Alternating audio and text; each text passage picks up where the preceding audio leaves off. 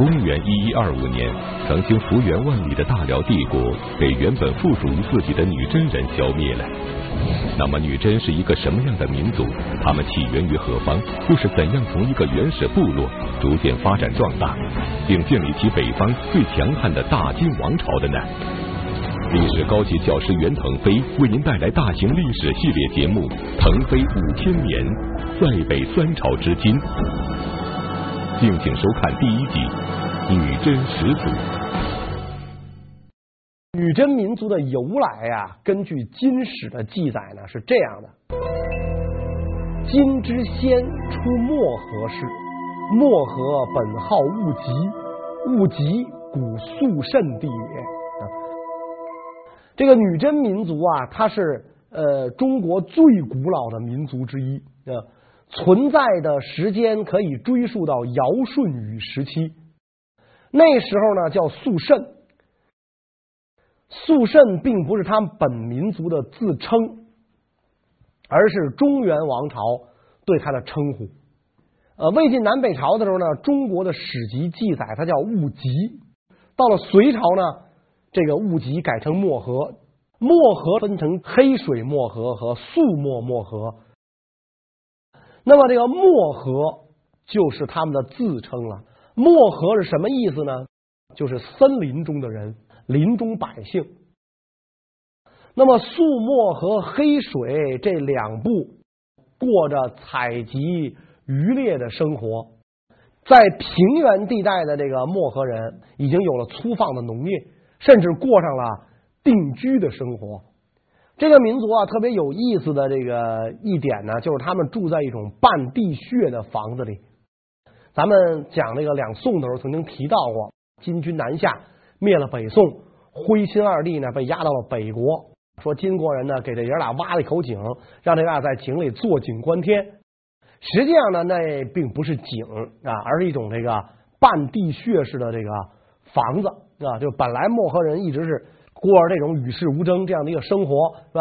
森林里边采集渔猎，渔猎平原地带呢啊，粗放农业，几千年下来，到了唐朝的时候，事情又发生了变化。唐朝时期，在东北地区存在着一个强大的政权——高丽政权。起初，肃漠漠河臣服于高丽，后来唐太宗出兵灭掉高丽政权后。肃漠漠河便趁机在高丽的地盘上建立起了渤海国。那么，渤海国会不会就是未来大金国的雏形呢？它的命运又如何呢？渤海国一度十分兴旺，创立了自己的文字、礼乐、官府制度，传位十余代。渤海政权建立的时候呢，是因为这个唐玄宗啊，李隆基。加封肃漠漠河首领大作荣为渤海郡王、呼韩州都督府都督啊，就是说这个肃漠漠河建的渤海国啊，是唐朝的一个藩属国，一个地方政权啊，传了十余代，将近二百年，被称为海东盛国，国力啊很强。呃，今天很多这个出土的文物都印证了这一点啊，你说渤海烧制的三彩。渤海三彩跟这个唐三彩就一模一样。渤海人的墓碑啊、墓志铭啊什么这东西，完全都是汉字。渤海的官宦子弟大量来到唐朝留学。曾经有一位呢，这个渤海的王子啊，在这个长安留学，学成归国之后啊，唐朝著名的诗人温庭筠曾经赋诗相送：江里随重海。车书本一家，圣勋归故国，家具在中华。咱们两国虽然隔着大海，但是书同文，车同轨，两国文化是一样的。咱们中原人啊，对于民族的认同，主要是看文化，而不是血缘。所以可以这样讲，渤海政权基本上是一个汉化的政权。肃漠漠河建立渤海政权的时候，黑水漠河。它是比肃漠人呢还忠实于原来的高丽王朝。黑水在肃漠的这个北边。当这个唐朝跟高丽王朝打仗的时候，黑水漠河曾经曾经出动十五万部队啊去援助。当然了，这个数字是绝对不可信的啊！整个黑水漠河当时能有多少人呢？在这个部落时代，如果集中起十五万人来啊，那你想这得多大的一个难度啊？那下场可想而知啊！部落时代的原始武装力量啊，木杆、石头、箭头，跟装备精良、训练有素的唐军作战，结果是惨败。惨败之后，黑水漠河就知道自己几斤几两了啊，就臣服于这个唐朝。在这个唐玄宗李隆基的时代，在黑水地区呢，设立了黑水都督府，由黑水漠河的领袖出任都督府的都督。用咱现在的话讲呢，就是民族自治。实际上呢，是朝廷实行机密怀柔之策，并且呢，赐黑水漠河领袖以国姓，他可以姓李。这个咱们前面讲，那契丹早期领导人也被赐过国姓，党项的这个领导人也被赐国姓，都姓李。唐王朝威名远播，天下都是李氏。所以这个黑水漠河从。玄宗时代臣服于唐朝，安史之乱之后，唐王朝国势转衰，对于东北地区啊鞭长莫及。在这种情况下，黑水漠河呢就转而投效肃漠漠河建立的渤海国，因为他们本来就是一个民族嘛，所以他投效这个渤海，这样呢，在就跟中原李唐王朝的关系啊就断了。公元九百二十五年，辽太祖耶律阿保机灭掉渤海国之后，黑水漠河又转而臣服于辽。从这个时候开始，族名就由漠河改为女真。后来呢，为了避辽兴宗耶律宗真的讳，那皇上叫宗真了，你就不能叫女真了，得避讳。怎么避呢？就把真字底下俩点弄没了。所以有的史籍上又记载呢，叫女直。实际上，这个女真女直呢是一个民族。辽对这个女真呢采取分而治之的统治政策。怎么个分而治之呢？辽把今天辽宁省境内的女真编入户籍，征收赋税，称为守女真，就是你归顺大辽了。户口本上一查有你，你交个个人所得税啊，你等于大辽的公民，叫做守女真。其他地方，吉林、黑龙江、俄罗斯远东地区这些地方的女真，只给辽进贡，不入户籍，就被称为生女真。以后建立金朝的女真人，主要就是生女真，而不是入辽户籍的守女真。辽呢，为了统治这些个生女真，在今天吉林农安建立了一个机构，叫黄龙府统军司。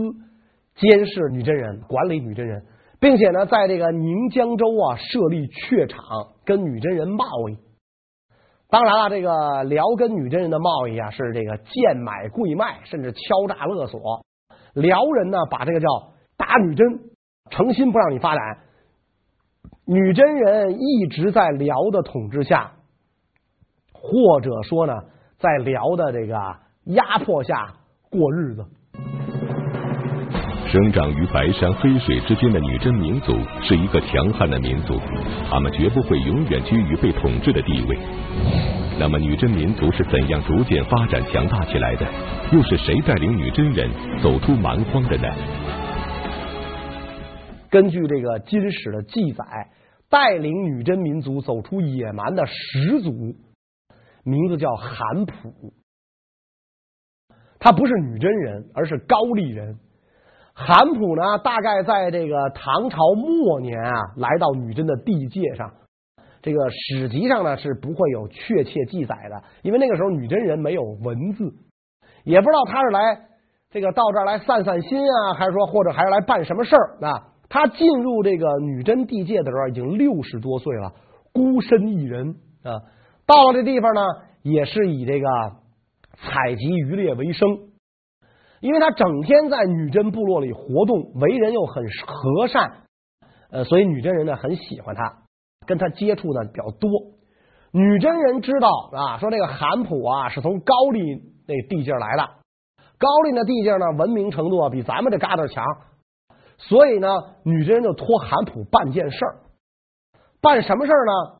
这个女真的一个部落酋长啊，就跟韩普说啊，他说我们这个部落呀，经常跟别的部落有争斗，说一有争斗呢，我们就有人员伤亡啊，而且我们这儿呢有一个特别不好的习惯啊，什么习惯呢？就是我们这个部落呀，如果被邻部落打死一个人，全部落都要去报仇去复仇。你打死我一个，不是说我们家死一个人是我们家的事儿，而是整个部落的事儿，血亲复仇。你干掉我一个人，我们整个部落要跟你们部落干仗。你打死我一个，我打死你俩。对方部落也这样，你打死我俩，我打死你四个。所以仇杀没完没了啊！我们都杀烦了。说实在的啊，这个就我们这儿一共也没多少人啊。你想那个时候的一个部落，可能还没现在一个自然村人多呢。这么杀来杀去也不是个办法。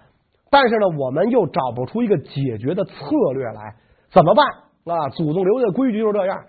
能不能让大家停止仇杀？这玩意儿呢，我们说没用。您呢，正好是外人，又是从高丽那地界来的啊，您的地界文明程度要比较发达，您能不能呢，给我们调停一下，让我们停止仇杀？如果您做到了这一点，看老先生您孤身一人，也没个老伴儿，没人照顾您。如果您做到这一点，我们部落有一位六十岁的贤女啊，也不知道为什么这人六十还没出嫁。跟您年龄也相仿佛，我们准备把这位贤女作品由评书吧网站搜集整理，请您继续收听。嫁给您，您就正式成为我们部落的成员了。韩普一听，哎，这事儿容易，不就是劝架吗？啊，我能干，你们放心吧。韩普呢，就去找这个林部落呀，就就这个这个。调停去了。韩普只身来到了这个女真人的部落，就是后来统治大金王朝的完颜氏族。那么韩普究竟利用了什么方法，从而彻底解决了部落之间的仇杀问题呢？而身为高丽人的韩普，又是怎样成为完颜部落的首领的呢？怎么调停的呢？实际上是这么讲记载的啊，说这个韩普跟其他部落领导人讲。杀一人而斗不解，损伤益多。何若只诛手乱者一人，部内以物纳常辱，可以无斗，而且获利焉？什么意思呢？说这个人家杀了你们一个人，你们就跟人家没完没了的打，打来打去死那么多人，太没意思了。不如这样，谁杀的人，你找谁偿命。你们家老三被他们部落的人杀了，你把杀三儿的人杀掉就完了。没杀三儿的人，你别杀人家，只诛手乱者一人。然后呢，让他们部落的人赔你们东西。这样的话，你们不但不死人，还能获利啊！你们看这事儿行吗？啊，这林部落也杀完了，也不想打了。啊，只不过呢，这个就看谁先说出来。所以韩普的部落等于把这件事挑明了。那当然，林部落的乐意了，以后不再进行仇杀了。所以，这个这次调停成功成功之后，别的部落就就这个觉得韩普是个能人啊。那不能以后哪个部落打仗都去找韩普调停啊啊！韩普也没空啊，咱说韩普有天会死啊，怎么办呢？韩普说：“干脆这样得了，没有规矩不成方圆，咱定个规矩成吧。以后如果哪个部落死了人啊，被林部落杀了，就赔偿黄金六两。”牛十头，马十匹。你杀了人家的人，你们家去一个人给人家当儿子啊，其实就是做人质。你放心，去当儿子这个人绝不会有生命危险，因为他们家死了人了，他们家最难受啊，劳动壮劳力没了。现在上门一个壮劳力，他绝对不会把这个壮劳力弄死。这个规矩一定下来。等于女真部落有了最早的习惯法。韩普定的这个规矩啊，在女真部落沿用了二百年，部落仇杀的事儿啊，就再也没有了。所以当初让韩普去劝解的这个完颜部落呢，就履行了诺言，把六十岁的贤女嫁给了韩普，还是承认韩普是我们部落的人，不但是我们部落的人，还是我们部落的头。变成酋长了呀！因为你你太有主意了，啊，我们从曾祖的曾祖的曾祖时代就开打，到您这儿三言两语，以后不用打仗了，所以您就是我们的头。韩普跟这位六十岁的贤女成婚，更令人惊奇的是，韩普夫妇生了两儿一女，两口子都六十多了，生了两儿一女，现代医学是无法解释的。这个呀，谁也不要去论证它怎么不合理，因为史籍就这么记载了。我们了解历史是通过两个途径啊，一个是文字，一个是文物啊。如果你没有文字和文物资料能够否定始祖娶的女人不是六十而是十六，那你就得相信六十岁的老妇生了两儿一女。这个女真妇人到底多大年纪，其实并不重要。重要的是，这段史籍记载再一次证明中华民族是各个民族大融合形成的。高丽人韩普跟女真妇人的后代建立了历史上的大金国。金国建立之后，追尊几代祖先为皇帝，女真人追尊起来非常厉害。中原王朝追不了几代嘛，啊，你像这个。西夏，咱前面讲的就追两代父祖，啊，女真人一追追好几百年啊，包括清朝建立也是往前追尊，一追追好几百年，所以女真人把韩普啊就追尊为始祖皇帝。韩普死了之后呢，他的儿子啊继承了这个部落首领的职务，儿子死了就传给了孙子，孙子死后传给曾孙，传到第四代就是这个韩普的曾孙随可了。金王朝建立，追尊隋可为献祖皇帝。韩普是始祖啊，第四代隋可是献祖，这个中间的两代就就不是祖了，而而是称德帝、安帝啊。那么这个隋可为什么被追尊追尊为献祖啊？他干了什么惊天动地的事呢？他教会了女真人住房子，不在坑里住着了，所以这一点很了不起。史籍呢也没有说明先祖随可会盖房子是谁教的，还是说他是一个天才啊？他自然就会。随可教会了女真人盖屋居住之后，女真人就摆脱了持续已久的狩猎捕鱼的生活方式，开始向农耕定居转化。因此，随可以建房之功，后来呢被尊为先祖皇帝。随可去世之后，他的儿子。继承部落联盟首领的职务，他的儿子呢，就是金国追尊的昭祖皇帝啊，叫石鲁，这都是追尊的啊。实际上就是部落联盟的头啊。按照我们的话讲呢，就是乡长、村长那个那个级别啊。石鲁又有什么了不起的，能够被尊为这个昭祖呢？韩普因制定赔偿条件，使女真民族有了最早的习惯法，所以被尊为始祖。随可因教会了女真人盖房子，所以被尊为献祖。那么石鲁对女真民族的贡献是什么？他为什么被尊为昭祖的呢？这个我们讲中国古代帝王的庙号，开创称祖，守成称宗，有开创局面的皇帝才能称为祖。石鲁教人干嘛呢？石鲁明定律例，制定法律。咱不是说在始祖韩普的时候，女真人就已经法律有法律了吗？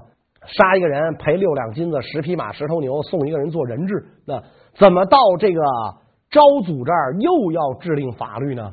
史籍是这么记载的：生女职无书契，无约束，不可减制。什么意思呢？这个。女职啊，就是女真啊，没有书契，就是她没有成文的法律，你没法约束她。我不遵守，你怎么办？我违反了这个规定，你没法减制，你没法制裁我。所以这样的话啊，昭祖欲稍立调教啊，昭祖一看，从始祖时代传下来的东西，现在历经五代这么多年，好多东西随着时代的变迁啊，该与时俱进了。再加上这个很多人不遵守啊，所以想重新制定这个律例调教。他这一重新改律例，诸腹部人皆不悦，欲坑杀之以备职。部落里的人不干了，包括他的很多长辈都不干了啊！你小子凭什么改定律例？你当了部落联盟领袖，你把祖宗定下的规矩说改就改，那还得了？啊，这帮人不干了，不干了怎么办呢？就要把他给活埋了啊！他已经被这个捆起来了，以备直嘛。马上就把他扔到坑里填土的时候，一个人出现把他救了。谁呢？他的叔父谢里呼救他。史书上说啊，叔父谢里呼知部众将杀昭祖，曰：“吾兄子贤人也，必能成家，安及部众？此辈奈何，折欲坑杀之。”谢里呼赶紧赶到现场，赶到坑边上拦住要填土的部众，别干啊，不能这么干！这是我兄长的儿子，这个人是大贤人啊，能够让咱们的部落兴旺发达。你们怎么能这么做呢？你们怎么能挖了坑把他埋了呢？赶紧把他放出来！说完，搭弓拉箭就射向众人啊！当然了，你说他一个人拉弓搭箭能射死几个人呢？他实际上这是做一个姿态啊！我在部落里啊，我是长老一级的人。先祖的兄弟啊！现在你们要把我侄子埋了，我不干啊！我跟你们拼老命了！这一箭射出去，大家害怕啊！一看那个呃上一任老大的兄弟都出面了，所以这小子不能埋。这帮要这个埋这个埋他的人呢，这个心也不齐，也没个领头的啊！加上这个谢里呼在部落当中德高望重，年高德少啊，所以他起来一表态，乌合之众立刻作鸟兽散。石鲁就逃过了一劫，一擦冷汗，好险啊！差点被埋了。然后更加坚定了要改革的决心。你们越不让我干这事儿，我越得干。为了部落的发展壮大，制定了明确的法律条文。当然，这里边有一个问题：女真人没有文字啊，这明确的法律条文怎么记载的呢？那这个天马行空就任你想象了。史书上说他有法律条文，他制定下来了。可能是刻木结绳，反正制定下来了。制定下条文之后，就加强了对部落成员的管理啊，自己这个部落成员服了，不再反叛了。石鲁呢，就开始对外征讨，就去征服其他部落啊，因为我们这个村安定下来了嘛，我们要去跟别的村联合，良好的联合愿望。如果他们也有良好的愿联合愿望，那咱们就联合。如果他联合的愿望不是很强烈，我就用武力让他跟我联合，然后把村合并成一个乡，大家再去征讨呀，一下就合并了五个部落啊，真是不白给，势力壮大。石鲁就觉得呀，我们现在这个部落呀太大了，居住的地方啊狭小局促，不够我们折腾的了，不够折腾怎么办呢？向外发展。于是石鲁呢就带着族人呐向外发展。呃，这一向外发展出事了。在征服其他部落的战斗中，石鲁百战百胜，周围许多的小部落纷纷归附投降。但是让石鲁万万没有料到的是，就在他打了一个漂亮的大胜仗之后，带着众多战利品返回完颜部落的路上，竟然命丧黄泉，这又是怎么回事呢？女真人呐。在这个六畜当中，最看重的是马啊！一直到这个呃后来满洲人建立经这个清朝之后，都是这样，轻易不用马拉东西。打仗的时候，女真人会骑马，平时不骑，因为女真人不是草原民族，他是林中百姓嘛，森林中百姓，甚至还有农耕定居的渔猎，除了打猎，他要捕鱼，不像草原民族，草原上野马成群。如果说我的马倒闭了，我随便套上一匹拉着就走，就就能驯化。他不行，马没有草原上那么多啊，一个骑士可能就一匹马，不像契丹人行军的时候，每人三五匹马，甚至十匹马。所以在不打仗的时候啊，女真人一般是步行的啊，不敢骑马啊，因为马太宝贵了，更不敢呢用这个马驮东西。啊，那这个这个这个就更不爱惜这个这个马力了。啊，这马这个东西宁可我自己背的啊，我缴获一头猪我扛着，我也不能让马驮着。如果这个把马累坏了，就没法打仗了啊。所以女真人带着自己的这个战利品，牵着马缓缓而行，走到一个叫普彦的地方，实在是走不动了，得休息了，得休息了。啊，因为这扛着那头猪呢，我这太沉了。啊，大军扎营吧。说大军，实际上可能也就是这个这个这百十来人啊，百十二人扎下营了。石鲁就问说：“咱们现在歇脚的地儿叫什么呀？随从说呢，这地儿叫蒲燕。石鲁一听，哎呀，太不吉利了。蒲燕啊，就是当地语“恶疮”的意思。石鲁说：“咱们怎么在恶疮上休息？这地儿太不好了。啊，不不不行，咱得赶路，怎么来得躲开这个地方？啊，地名不吉利。所以石鲁就带着人继续赶路，猪还得扛着，牛还得牵着。这一赶路，由于过度劳累，加上这个天气很不好，石鲁就染上了重病，奄奄一息。结果呢，还是那句话，那屋漏偏逢连夜雨。石鲁病倒之后。”正在大家围着他着急的时候，居然有强盗来袭。这个按照咱们今天的观念啊，咱们又无法理解了。原始氏族时代，一切都是公有的，怎么会有强盗呢？但是这个史书明明白白写的是盗来了，因为这金史是元朝人编的嘛，而且是元朝快灭亡的时候编的金史，可能编金史的文官们按照当时的习惯来理解啊，说强盗来了。如果这个我们遥想当年的那个情况，有可能不是强盗，而是被石鲁打散的部落的流民，也许是过来抢东西，也许是过来报复一把。总之，偷袭石鲁的部落，石鲁赶紧起身迎战啊！你说病得快死了，起身迎战。为了摆脱这些强盗，石鲁部呢只好继续行军，且战且走。石鲁在半道上啊就去世了啊，这就是女真人的第五代领袖昭祖石鲁皇帝。当时就是石鲁酋长，石鲁去世以后啊，尸身被装殓起来，准备呢回到部落去安葬。后面的强盗啊，也可能还是流民吧，就这些人紧追不舍，居然对石鲁的尸体产生了兴趣。也许是他们误认为那里边是财宝，那这个时候的女真其实也应该没什么财宝，很可能这帮人啊不知道石鲁去世了，看见一帮人护着个东西，抬着这个东西缓缓前进，就觉得这个东西一定是非常宝贵的，于是强盗们就冲上来啊，把石鲁的这个尸体给抢走了，回去之后。啊，甭管这是个布袋还是个瓮啊，一掀盖，哎呦，晦气，怎么抢了这么个东西？闹误会了。石鲁的族人一看，领袖的这个尸体被抢走了，那这是不得了的事儿啊啊！所以大家拼死奋战，终于是把这个石鲁的尸体啊夺回来了。所以石鲁总算是回到自己的部落，得以这个安葬啊，不至于抛尸荒野或者埋骨他乡。因此，我们看石鲁这个人，在女真民族的历史上，真真正正的是一个悲情英雄。